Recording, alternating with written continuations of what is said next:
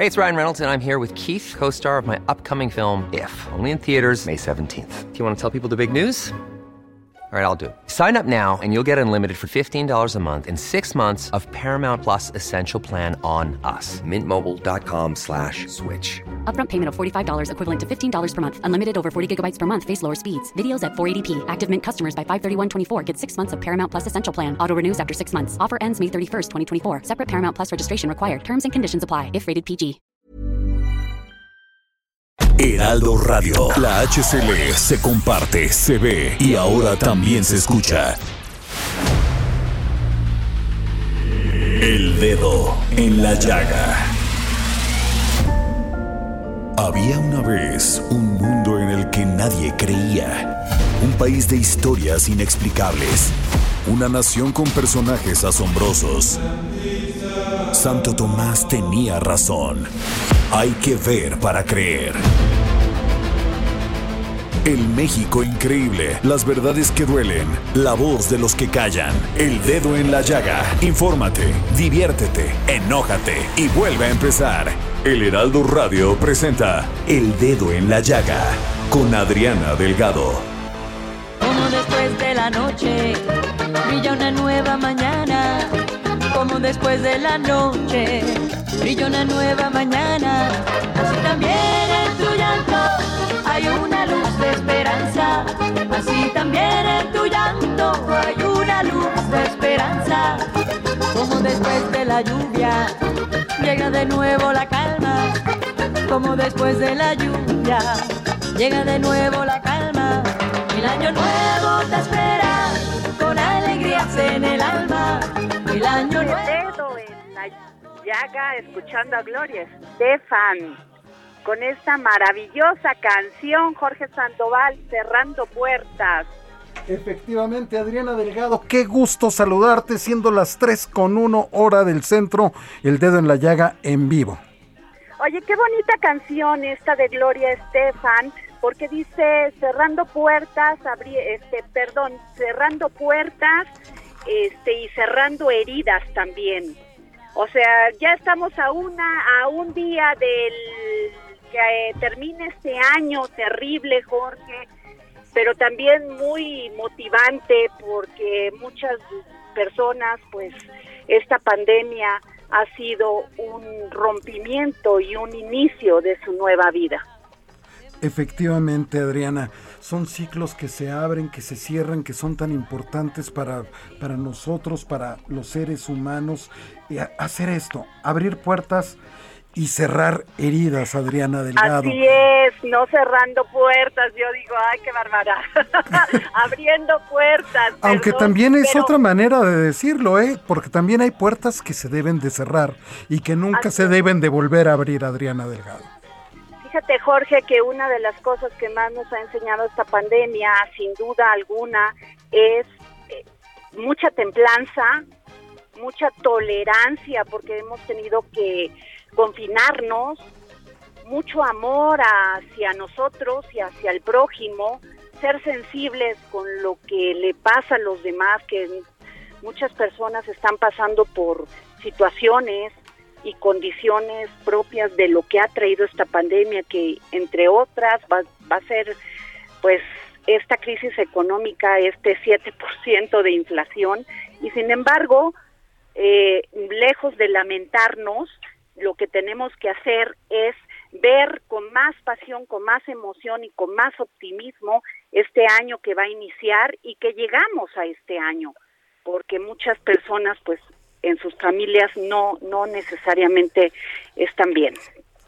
Efectivamente, Adriana. Hay que agradecer, hay que agradecerle a la vida, a quien a quien usted le tenga fe, a Dios, a la vida, a la Virgen, que estamos aquí, Jorge, y que lo podemos podemos comunicarnos a través de este medio con todos nuestros radioescuchas, agradeciéndoles que pues nos han dado un año más de, de tenernos en sus preferencias.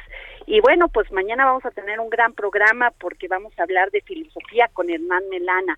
Pero mientras, Jorge, pues nos vamos porque tenemos un gran invitado porque ha crecido, Jorge, el- los contagios en, en del, del COVID, O sea, no, no hemos acabado con esto y hemos relajado muchísimo las medidas de distancia, de higiene, y pues esto no son muy buenas noticias, Jorge Sandoval. Efectivamente, Adriana, y como tú bien dices, ya se encuentra en la línea el doctor Antonio Lascano, biólogo investigador emérito de la UNAM y miembro del Colegio Nacional, Adriana. Doctor Antonio Lascano, ¿cómo está? Muy buenas tardes. Buenas tardes, doña Adriana, ¿cómo le va? Sus órdenes. Muy bien. Doctor, pues no es no no pinta fácil este nuevo incremento de de de, este, de contagios de esta pandemia terrible del COVID-19 que ahora se ha agudizado con esta nueva con esta nueva cepa del Omicron.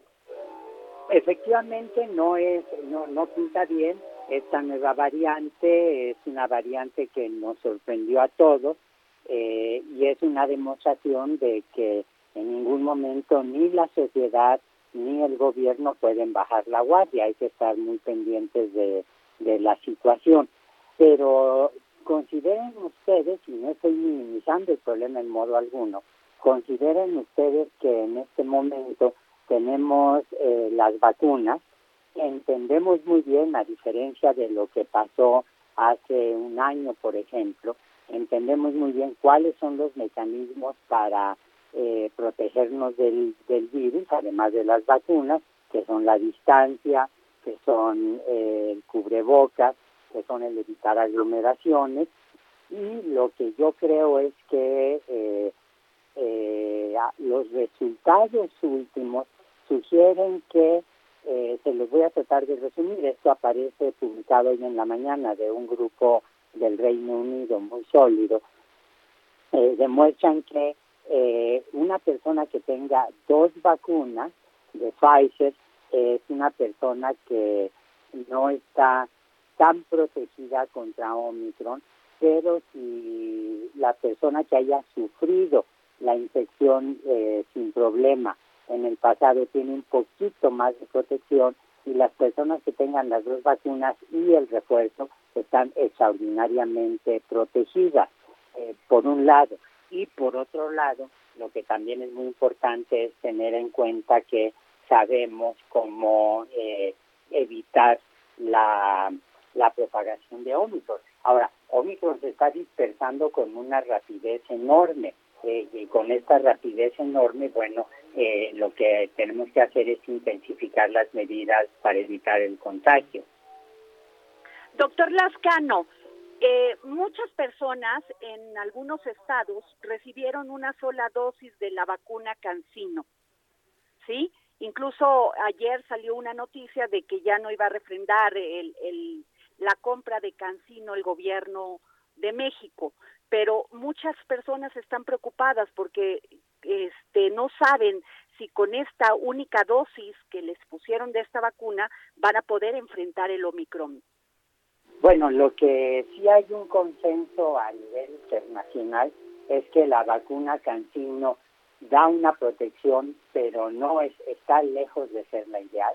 Es una protección que se abate con en unos cuantos meses y la que la obligación en este momento del gobierno es eh, vacunar a la gente con Pfizer o con Moderna o con las nuevas vacunas que parecen tener una eficacia ciertamente mayor que el cancino, por un lado, y por otro lado, lo que también conviene es que los legisladores exijan al gobierno que eh, nos den la eh, que, que la, la intensidad de la de la campaña de vacunación se acelere.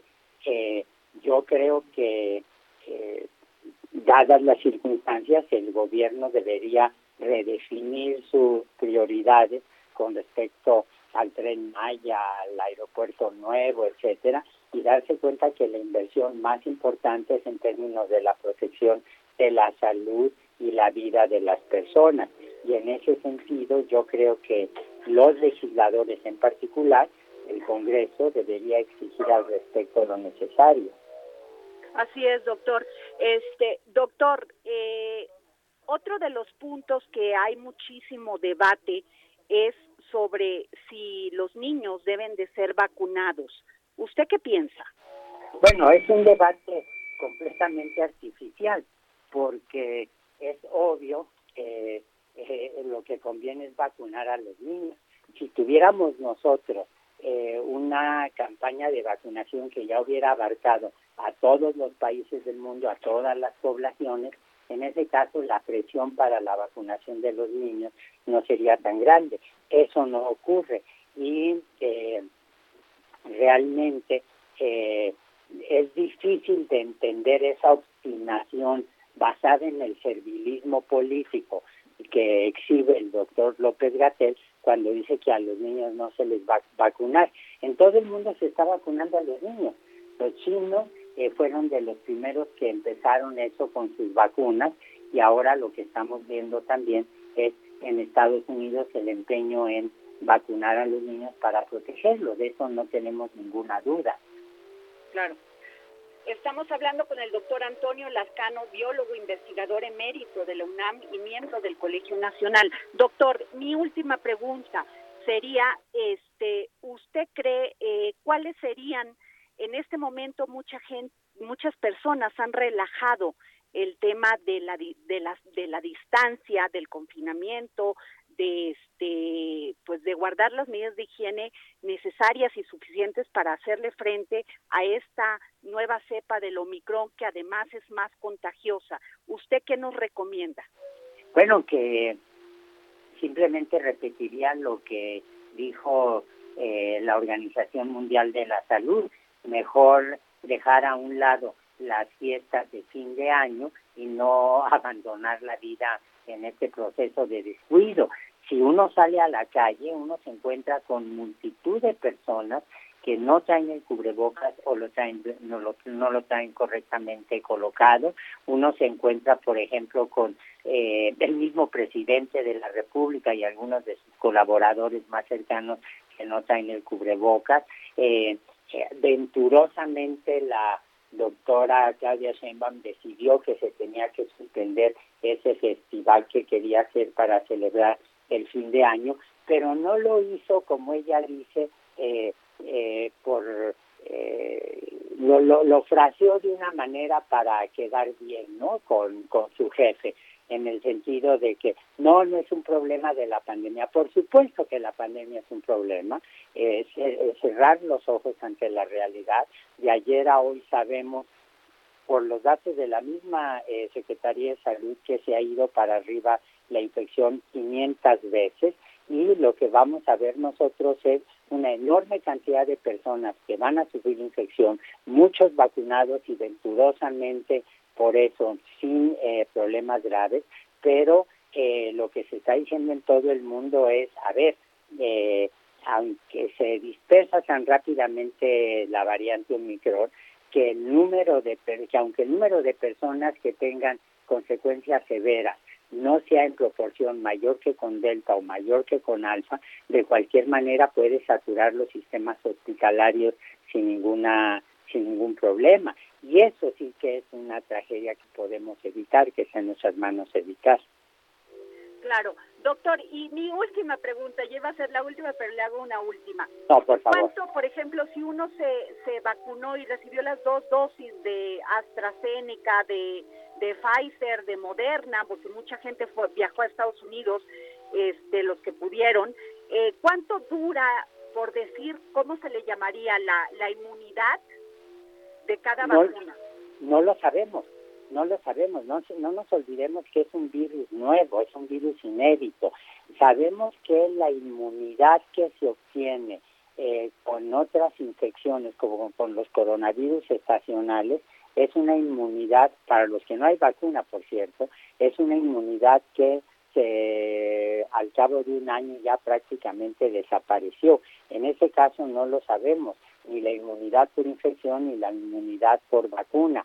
Eh, pero lo que sí creemos es que cuando menos cerca de un año vamos a estar protegidos, lo que implicaría que deberíamos saber cuáles son los planes del gobierno, deberíamos exigir al Estado mexicano que nos diga cuáles son los planes de gobierno para garantizar que en las campañas anuales de vacunación se incluya también, desde luego, la vacuna contra el SARS periódicamente. Claro. Pues muchas gracias, doctor Lascano. Gracias por habernos tomado la llamada para el dedo en la llaga. Encantado, y ya que están poniendo el dedo en la llaga, aquí lo que queremos poner es el dedo en la llaga y el cubrebocas en la cara. ¿eh? Así es, muy bien, doctor. Gracias, doctor Lascano. Que estén muy bien. Jorge Sandoval. Adriana Delgado, gran frase, hay que poner el dedo en la llaga y el cubrebocas en la cara.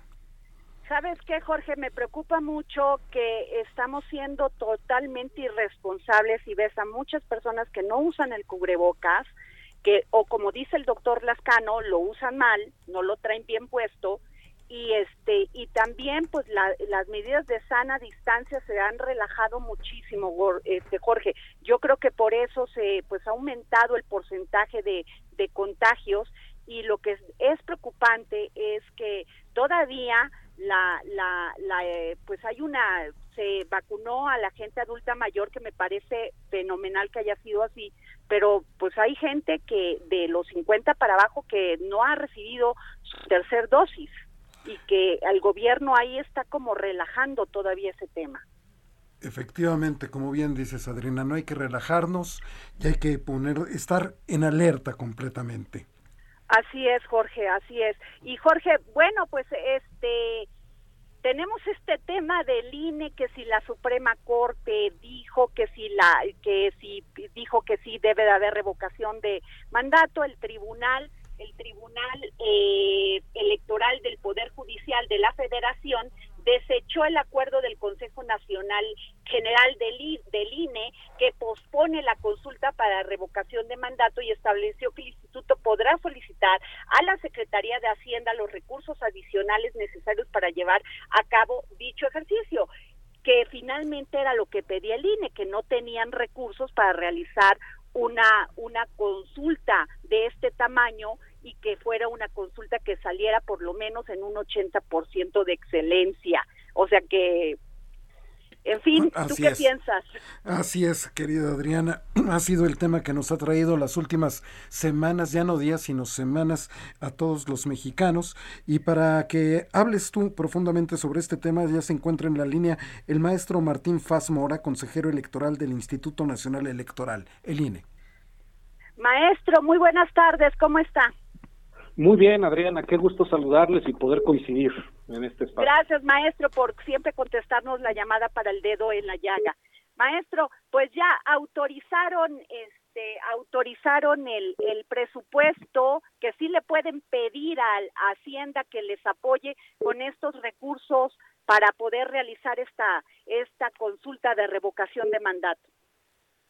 Bueno, estrictamente hablando, Adriana, no, no es ese el sentido tan, tan preciso de la resolución. Lo que nos está diciendo el tribunal es que eh, todavía eh, eh, tendríamos la posibilidad, primero, de, de, continuar haciendo ajustes, ajustes presupuestales, y que si después de hacer esos ajustes presupuestales, que ya se han hecho algunos, hay que decirlo, pero se pueden hacer otros, eh, nos, uh, nos, nos dice que acudamos a la Secretaría de Hacienda para pedir una ampliación presupuestal en los términos legales y vincula a la Secretaría de Hacienda para que eh, nos responda a la brevedad de manera fundada y motivada y que al hacerlo considere que, también la Secretaría de Hacienda tiene una obligación de, velar por los derechos, en este caso los derechos políticos, porque a final de cuentas la revocación de mandato es un derecho político, y que eh, debe tomar en cuenta el deber que tiene de hacer efectivo el ejercicio de este derecho. Pero no es que le esté ordenando en este momento a la Secretaría de Hacienda a que nos dé el recurso faltante eh, sino que lo que está diciéndonos, no, lo que nos está diciendo el tribunal es tú todavía puedes hacer unas, todavía tienes una serie de recursos o medios a tu disposición, INE, para, para subsanar esa deficiencia presupuestal. Una, eh, haciendo algunos otros ajustes y recurriendo a la Secretaría de Hacienda y sí vincula a la Secretaría de Hacienda para que cuando nosotros le pidamos, de ser el caso, una ampliación presupuestal, ella, la, Secretaría de Hacienda nos tendría que responder en estos términos. Ese es el sentido preciso de la resolución. Ok, pero este, eh, el punto es que se necesita ese dinero porque pues lo ha, lo ha lo ha comentado el presidente consejero Lorenzo Córdoba que era insuficiente con esos recursos que tenían y por otro lado Carla Humphrey que también es consejera del INE dijo que se podían hacer este pues eh, podían eh, tener o hacer este cómo el, sobre el presupuesto, que ella lo que está solicitando es que se use más la tecnología y que se pudiera abaratar en los costos de esta de esta consulta de revocación de mandato. Sí, bueno, no solo la consejera Carla Humphrey ha puesto sobre la mesa una serie de propuestas, sino también otros consejeros, como es mi caso, o, la propia consejera eh, Adriana Favela, hemos puesto sobre la mesa una serie de consideraciones que nos permitirían eh, maximizar lo que ahorita disponemos. Ahorita disponemos de 1.503 millones, que desde luego es notoriamente insuficiente. Se han colocado sobre la mesa algunas propuestas, como por ejemplo, por el caso de la consejera Humphrey, el uso de electrónicas. En mi caso, por ejemplo, yo he propuesto que hagamos algunas modificaciones a la estrategia de capacitación para, por ejemplo, no tener que salir a visitar a 12 millones de ciudadanos que son sorteados, eh, sino que solamente salgamos a visitar un poco menos en atención al proceso, al, procedimiento de insaculación que ya hicimos y de, y de, y de visitas que ya realizamos eh, el año pasado, eh, hace menos de un año en el proceso electoral, y optimizar de esa manera los recursos, porque esto implicaría quizás, no quizás, sino seguramente, eh, ahorrarnos el costo, uno de los costos más elevados que tiene cualquier proceso electoral es la contratación de los capacitadores asistentes, que son estas personas que con sus chalequitos rosas, fuchsia, andan por la calle pues, tocando las puertas, buscando a los ciudadanos. Eh, eh, a ellos hay que pagarles durante todo el tiempo de contratación y, yo he sugerido que, en lugar de ir a visitar esas 12 millones, vayamos a visitar a las personas que ya resultaron aptas en el anterior proceso electoral. Y en fin, se han puesto sobre la mesa varias propuestas. Efectivamente, con los 1.500 millones hay insuficiencia presupuestal. Ahora, que, que originalmente en el presupuesto se había calculado 3.800 millones. Entonces, no es que eh, no es que en esta resolución el tribunal esté diciéndole a la Secretaría de Hacienda que nos dé el faltante entre esos 1.500 millones de los que disponemos ahorita y, los 3.800. No, lo que está diciéndonos es, INE, eh, haz todavía los mayores ajustes presupuestales que puedas y luego, ya después de que hayas hecho esos ajustes y que optimices o maximices lo que sí puedes hacer con esos 1.500, entonces solicítale a la Secretaría de Hacienda una ampliación presupuestal y la Secretaría de Hacienda estará obligada a responder primero brevemente, porque aquí los tiempos son muy cortos, lo tendrá que hacer de manera fundada y motivada y no simplemente decir, no, pues no se puede. Eh, tendrá que decir por qué, pero además al decir por qué, debe de tener, debe considerar que tiene la obligación como parte del Estado mexicano de eh, velar por el cumplimiento de los derechos, en este caso el derecho por los derechos políticos.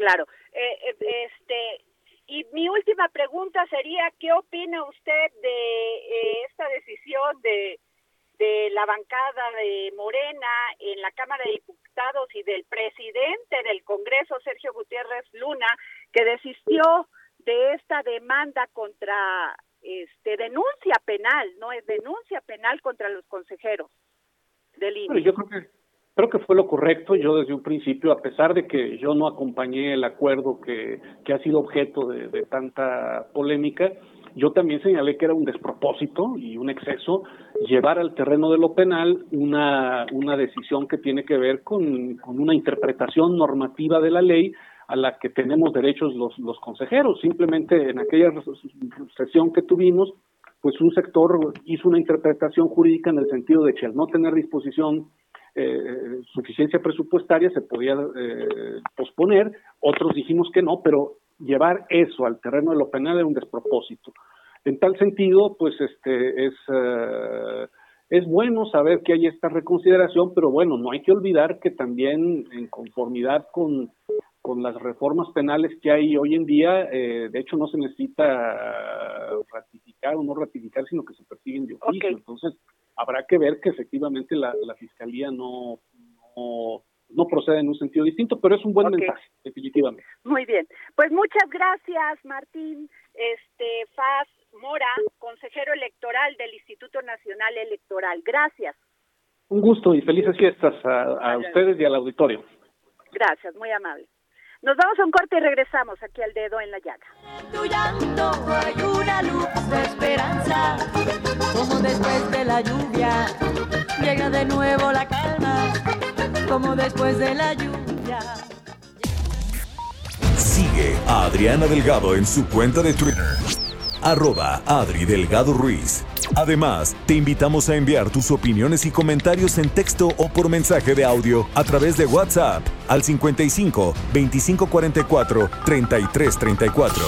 Y si quieres escuchar El Dedo en la Llaga de El Heraldo Radio, en cualquier momento y donde quiera que te encuentres, descarga el podcast disponible en Spotify y iTunes.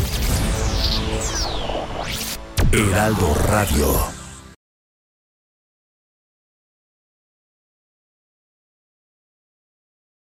Heraldo Radio.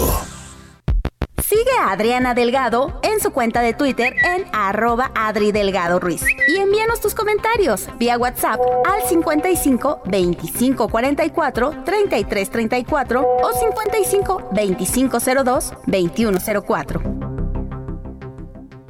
Adriana Delgado, entrevista en exclusiva al senador Gustavo Madero, expresidente nacional del Partido Acción Nacional. ¿El resentimiento es lo que define a la política en estos momentos? Pues nos define a los políticos. ¿Qué tipo de resentimiento? Andrés Manuel está resentido pues con los empresarios, con los neoliberales, con el PAN, con el PRI, con el PRD. Y los eh, políticos del PAN, del PRI, el PRD están resentidos con el Andrés Manuel, con la 4T, con Morena, con el populismo. Entonces estamos en una en, en atrapados, estamos atrapados. Imagine the softest sheets you've ever felt. Now imagine them getting even softer over time. That's what you'll feel with Bowl and Branch's organic cotton sheets. In a recent customer survey, 96% replied that Bowl and Branch sheets get softer with every wash. Start getting your best night's sleep in these sheets that get softer and softer for years to come. Try their sheets with a 30-night guarantee. Plus, get 15% off your first order at bowlandbranch.com. Code BUTTERY. Exclusions apply. See site for details. En, eh, en un momento de sentimientos que no nos dejan ser y convivir y construir acuerdos, poniendo por encima de nosotros mismos los problemas de México, los problemas de los ciudadanos. Jueves, 11 de la noche, El Dedo en la Llaga, Heraldo Televisión. La noche brilla una nueva mañana. Como Vamos aquí al dedo en la llaga escuchando a Gloria Estefan abriendo puertas, cerrando heridas. Una luz de esperanza. Adriana Delgado, y esta noche no nos podemos perder el dedo en la llaga televisión. Va a estar muy interesante, por favor, sintonícenos en su televisor en el canal 10.1 de televisión abierta y también nos puede usted ver y escuchar en el en Total Play, en Easy, ¿en dónde más, Jorge? Sí, en todas las plataformas, en YouTube, a través de la página de www.elheraldodemexico.com.mx, a través del Twitter de Adriana Delgado, arroba Adri Delgado Ruiz. Bueno, por todos lados, no, no, no tiene pretexto para no verlo. Esta entrevista que de verdad, ¿qué respuestas te, te, te dio lo que escuché ahorita en tu promo, Adriana Delgado? Así es, pero déjame decirte, Jorge, que había como este hay personas que, por ejemplo, este, no tienen todas estas plataformas y a veces la señal es un poco complicada, pero sí se pueden meter a la página de internet de El Heraldo y ver la transmisión en vivo en punto de las 11 de la noche. Así que no hay pretextos para no para no entender un poco de lo que piensan los políticos y en este caso, pues el senador Madero. Efectivamente, expresidente nacional del Partido de Acción Nacional, y esta respuesta que te da donde te dice, estamos atrapados en sentimientos que no nos dejan construir. ¿Qué tal eso? Sí, pues es la verdad, Jorge, es la verdad, o sea, estamos viendo una verdadera crisis en los partidos, eh, todavía no se entiende qué ideología tienen, eh, se coaligan y no entendemos los ciudadanos si son de centro izquierda, de derecha izquierda, de centro. y no, de veras, es que sí es un tema, Jorge, porque el asunto es que al la según la ideología, pues va marcando las políticas públicas con las que define cada partido cómo debe ser un gobierno. Entonces, esto de que por pura este pragmatismo político se coaligan para hacerle frente a un partido, pues la verdad, como bien dice el presidente, y ahí sí estoy de acuerdo, no es muy honorable. Totalmente, porque muy honesto. exacto, porque parece de broma, ¿no? Soy de derecha, pero no de esa derecha, sino de la otra derecha, ¿no? No, pero a ver, tiene que ver con la construcción de políticas públicas, de la propuesta con la que van con los ciudadanos para pedirnos el voto. Sea, no es una cosa fácil, no es algo sencillo que nada más van y ponen una plataforma política y a ver si les creemos o no, no, sino que cuando llegan al gobierno tienen que cumplir con esa plataforma política y se supone que ahí va eh, este que va enfocada la, la propuesta y la, de propuesta de política pública cuando lleguen a gobernar. Efectivamente, Adriana Delgado, y sobre todo donde va a impactar en la economía y en las finanzas. Así es. Pero bueno, Jorge, oye, es día de Mauricio Flores y día de Samuel Prieto porque nos van a decir cuáles son sus perspectivas y prospectivas en el ámbito financiero y ya los tenemos en la línea, ¿es así? Es así, aquí están ya. Mauricio, Adriana, aquí ya estamos conectados, ¿eh? precisamente para hablar de estos temas que pues incumben mucho a los vivos, porque yo ahorita vengo saliendo del panteón de San Isidro y como que como que hay uno relativiza mucho de nuestros afanes y de nuestras vanidades y sirve para clarificar nuestros sentimientos, madre. Así es, querido Mauricio Samuel Prieto. ¿Qué tal? Buenas tardes, qué gusto saludarles. Pues igual aquí, este, terminando el año y tratando de que las perspectivas no sean tan oscuras, ¿no? Digamos, hay que tener optimismo también por, por nuestro potencial. Oye, ya dejan las perspectivas, las perspectivas. es correcto. las perspectivas. Si me permites, Samuel, si me permites, Adri, eh, pues mira, de entrada vamos a tener una cuenta de enero que va a terminar como por diciembre. O sea, eso de que la inflación es transitoria, yo diría que más bien es pasajera, pero pasajera de largo itinerario. Eh, obviamente esto va a afectar al consumo, a la capacidad y poder adquisitivo de la población, no solamente en México, en muchos otros lugares. Y esto, por supuesto, va a impactar sobre las perspectivas de inversión de las empresas privadas que en el caso particular de México pues andan con el Jesús en la boca por las indefiniciones, o más bien ya las definiciones que hay de política pública en un sentido muy centralizado y nacionalista, que no necesariamente es el que se ajusta al camino que México y el mundo ha tomado en los últimos 30 años.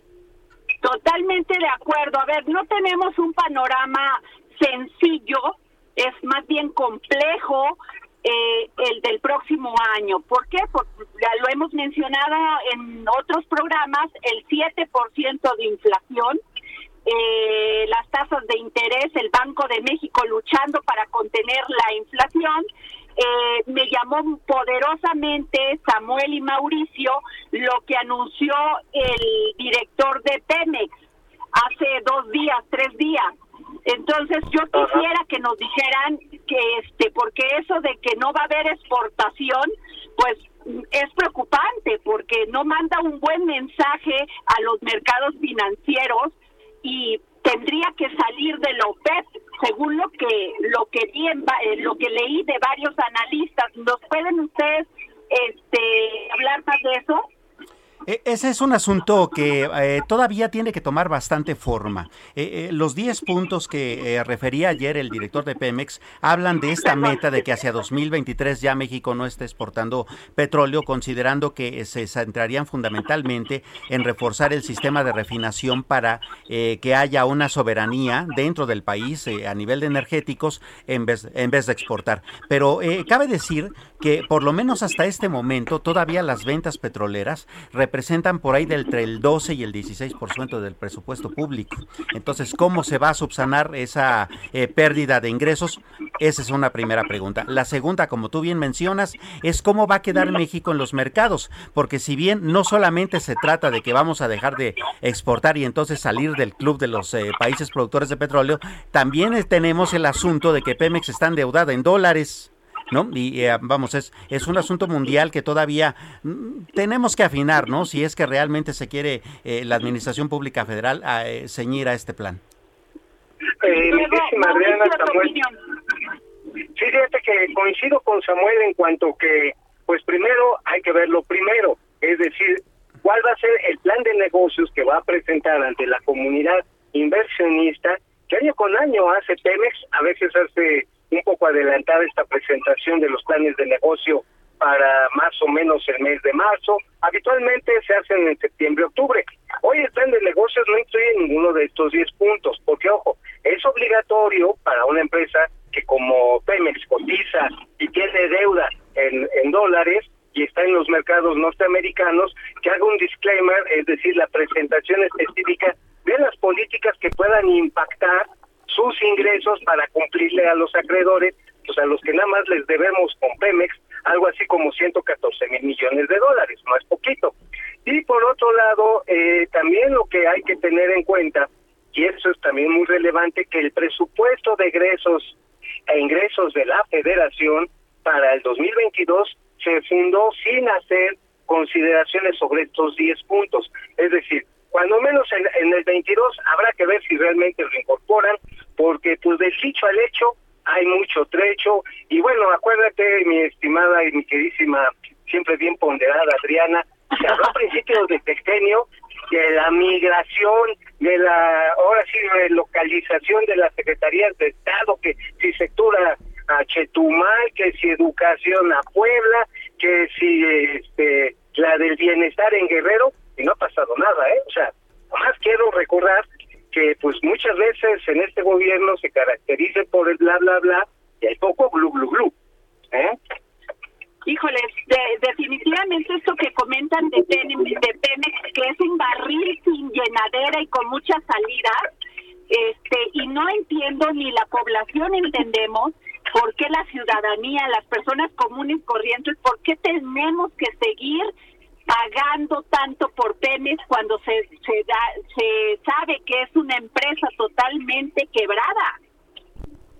Eh, si me permites agregar ahí, este, Adriana, el tema, y el presidente trató de resolverle con una metáfora, pero es una metáfora inexacta. Dice que, bueno, es como si exportáramos naranja que importáramos jugo de naranja. Eh, realmente los productos petroquímicos y químicos y los combustibles son algo mucho más complejo un jugo de naranja, donde intervienen inversiones multimillonarias como las que se le han estado haciendo a Pemex y también en el tren de refinación y que depende también del tipo de crudo que hoy tenemos. Y no me refiero a los crudos de las fiestas navideñas. México, México tiene, tiene crudo pesado y nuestras refinerías fueron construidas a seis.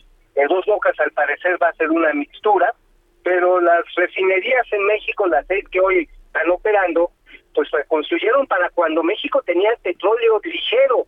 Por eso el problema hoy que tenemos del exceso de producción de combustorio y también de la del bajo nivel de actividad que se tiene, que no se puede, digamos, ahora sí de la noche a la mañana, órale, vamos a refinar todo nuestro petróleo crudo, como diría el clásico, ¿y con qué lo vamos a hacer? Es cierto, porque incluso... Samuel, pero sí quisiera preguntarte es el presidente tiene una, una perspectiva en función de que en este país hay un parque vehicular impresionante y que para que pasemos realmente, que todo mundo pueda comprar con una crisis económica como la que tenemos autos eléctricos, pues va a pasar muchos años y que mientras tiene que abastecer al consumo nacional. Eh, ¿Cuál bueno. es la lógica tuya en esto? Bueno, eso es cierto. Eh, hay que, eh, digamos, tratar de aterrizarlo un poco en cifras. Mira, allá en Estados Unidos, por ejemplo, que es un país que está bastante más avanzado en las cuestiones de vehículos eléctricos, eh, ellos van a terminar este año habiendo vendido unos 400 mil de estos vehículos. Eh, habrán duplicado la cantidad vendida en el año anterior, pero todas esas ventas en realidad habrán representado una- me- únicamente el 2.6% de todas las ventas. Es decir, sí, es cierto, todavía los vehículos de combustión interna son los que eh, imperan particularmente en las carreteras, en los caminos y en las calles, tanto estadounidenses como, como de todas las partes del mundo, incluyendo México. Eh, pero por otra parte, también hay que decir que este asunto eh, tiene que ver con eh, varias cuestiones. Primero, a ver, compramos Deer Park, hace poco se anunció que ya incluso se tiene el dinero para pagarla, pero las normatividades estadounidenses no le permiten a Deer Park, por ejemplo, producir combustóleo, así que habrá un gran problema sobre el asunto de la técnica de refinación. En el asunto de las mexicanas, como bien comenta Mauricio, pues nuestras refinerías no están tan capacitadas para refinar el petróleo como lo estamos sacando en este momento, que es un petróleo que tiene pues un alto nivel de contaminantes eh, dentro de lo que es la parte eh, química del, del- petróleo, como para poder refinarlo de una manera eh, realmente eficaz. Entonces, estamos envueltos ahí en un embrollo bastante complicado, porque si bien es cierto que los vehículos de combustión externa todavía van a continuar en nuestras calles y carreteras durante un buen rato, se espera que dentro de pocas décadas esto termine siendo totalmente al revés. Pues sí, sin, sin duda alguna es un tema bastante complicado, Mauricio, porque un auto eléctrico, la verdad, no todo el mundo tiene 600 mil pesos para cambiar su auto de combustión a un auto eléctrico. Claro, efectivamente también ese es el resto de las empresas automotrices que ya se lo plantearon y están trabajando en hacer vehículos de bajo costo eléctricos, pero la tecnología está avanzando a autos híbridos que funcionan con energía cinética, es decir, con la misma que genera la circularidad de las llantas, el caso de este de, de Toyota es, es clarísimo en ese sentido, pero también vienen otras formas de solución, por ejemplo, eventualmente, quizás en los próximos 10, 15 años, vehículos de hidrógeno. Pero de aquí a que la población pueda hacer este cambio o que cambiemos nuestros hábitos de transporte, que el home office se haga tan general que realmente uno solamente tenga que agarrar el vehículo muy eventualmente, le va a roncar. En ese sentido, tiene razón el propósito, en términos generales, de que sigamos refinando combustibles porque la demanda todavía va a estar al alza, cuando menos cercano al 10% en los próximos 10 años, 15 años. Eh, no va a haber, no es una sustitución que muchos quisiéramos fuera más radical por el tema del cambio climático, pero siendo realistas, este esta lentitud, precisamente por la barrera de precios, va a impedir que sea mucho más rápido, salvo que haya una- un mandato oficial por parte de los principales países, decir, pues ya no podemos seguir importando productos que se movilicen con consumo de combustibles fósiles. A ver en qué bronca nos metemos en ese momento. Pero lo que sí quisiera agregar, y con esto cerrar esta participación, muchísimas es que por otro lado, sí tiene sentido el procesar materias primas para exportar o vender productos acabados, como la gasolina. Eso en términos generales cualquier economista que haya pasado eh, macroeconomía uno lo entiende. El asunto es qué costos están implicados, cuánto nos va a costar cada litro, cada litro de esta gasolina que pretende que México sea autosuficiente, autosuficiente en una visión que, mi querida madre, no hay un solo país del mundo, ni siquiera Estados Unidos, que tiene las plantas más grandes de refinación del mundo, no hay un solo país ni Estados Unidos que sea autosuficiente en su totalidad, precisamente por la demanda que existe y que se va a mantener tanto tiempo. Claro. Y bueno, y ya que, que hablamos, perdón Mauricio, antes de, de- del tema de, de estamos en la industria automotriz que realmente este año fue una de las más lastimadas, no solamente por el tema de los semiconductores, la, la escasez de, de semiconductores, sino porque muchas agencias que se dedican a venderlos, agencias de coches, estuvieron cerradas durante el confinamiento por el COVID. Y luego también todo esto que hablas tú de, de materias primas, el escarecimiento de materias primas por el cambio climático, que ya lo ven algunos especialistas sobre el tema de la madera, el cobre, el acero y de las energías, ¿no? Eh, sí, claro. Eh, mira, hablando particularmente de esto, también tiene que ver con una eh, falta de visión todavía más allá. Es decir, visión de futuro inmediato, pues puede ser que se esté dando a través de las energías eh, todavía fósiles. Pero un futuro todavía más allá es complicado. Ponemos numeritos en la mesa. Este año México dejó de armar 581.513 automóviles por falta de chips. Si hablamos de toda la zona TEMEC, es decir, México, Estados Unidos y Canadá, entonces dejaron de armar 2.437.275 vehículos.